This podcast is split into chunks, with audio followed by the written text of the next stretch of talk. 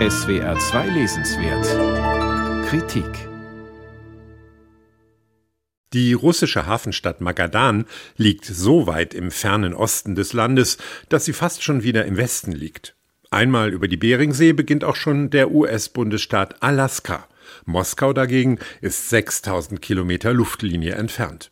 Die Sommer sind kurz, die Winter lang, Schnee im Mai ist in Magadan keine Seltenheit.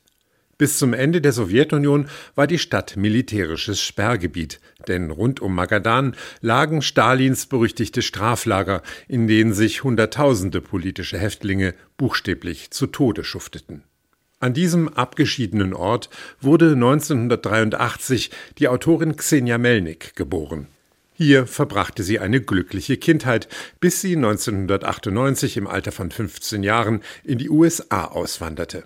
Heute lebt sie in Kalifornien. In Magadan und Umgebung spielen auch die meisten der neuen Kurzgeschichten ihres bereits 2014 entstandenen und jetzt auf Deutsch erschienenen Erzählbandes Schnee im Mai. Um es gleich vorwegzunehmen, Xenia Melnik liefert keine Gulag-Literatur, auch wenn sie bemüht ist, den Ort ihrer Kindheit mit den Geistern der Vergangenheit übereins zu bringen. Am deutlichsten wird dies in der längsten Geschichte des Bandes, in Unser Nachbar von oben vertraut ein Großvater seiner Teenager-Enkelin Sonja in einer langen Nacht am Küchentisch ein Familiengeheimnis an. Er erzählt von seiner Freundschaft zu einem berühmten Tenor, der sich 1941 weigerte, ein Lied über Stalin zu schreiben und dafür acht Jahre Straflager kassierte. Und wie der Großvater seine Beziehungen spielen ließ, um dem verfemten Star zu Auftritten in der Gefangenschaft zu verhelfen.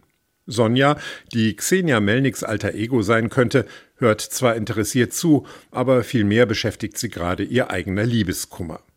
So ist es auch im Rest des Buches. Die Häftlinge der Straflager sind allenfalls stumme Randfiguren der tragikomischen Lebens- und Liebesgeschichten von Sonja, ihren Eltern und Großeltern sowie einigen anderen, deren Wegen wir von den späten 1950er Jahren über die Perestroika-Zeit bis in die Gegenwart folgen können. Das ist natürlich eine legitime Entscheidung der Autorin, wirkt aber stellenweise etwas unhistorisch naiv.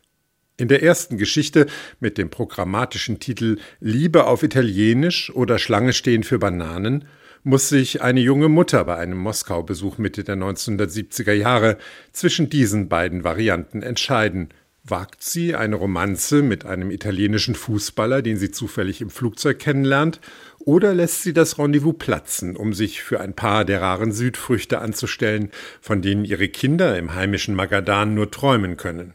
Um den einen entscheidenden Moment geht es auch in der Erzählung Geschlossener Bruch. Bei einem Skiunfall bricht sich Student Anatol den Oberschenkel. Sein Freund Tolik begleitet ihn ins Krankenhaus und verpasst dadurch eine abendliche Tanzverabredung. Seine Freundin tröstet sich darauf mit einem anderen.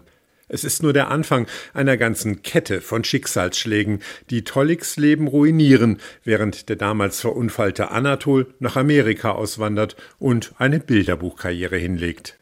Xenia Melnik kann farbig erzählen auch wenn die Autorin die Sowjetunion größtenteils aus Erzählungen ihrer Familie kennt und selbst nie nach Magadan zurückgekehrt ist, schildert sie das Leben an diesem peripheren Ort durchaus plastisch und mit viel Sympathie.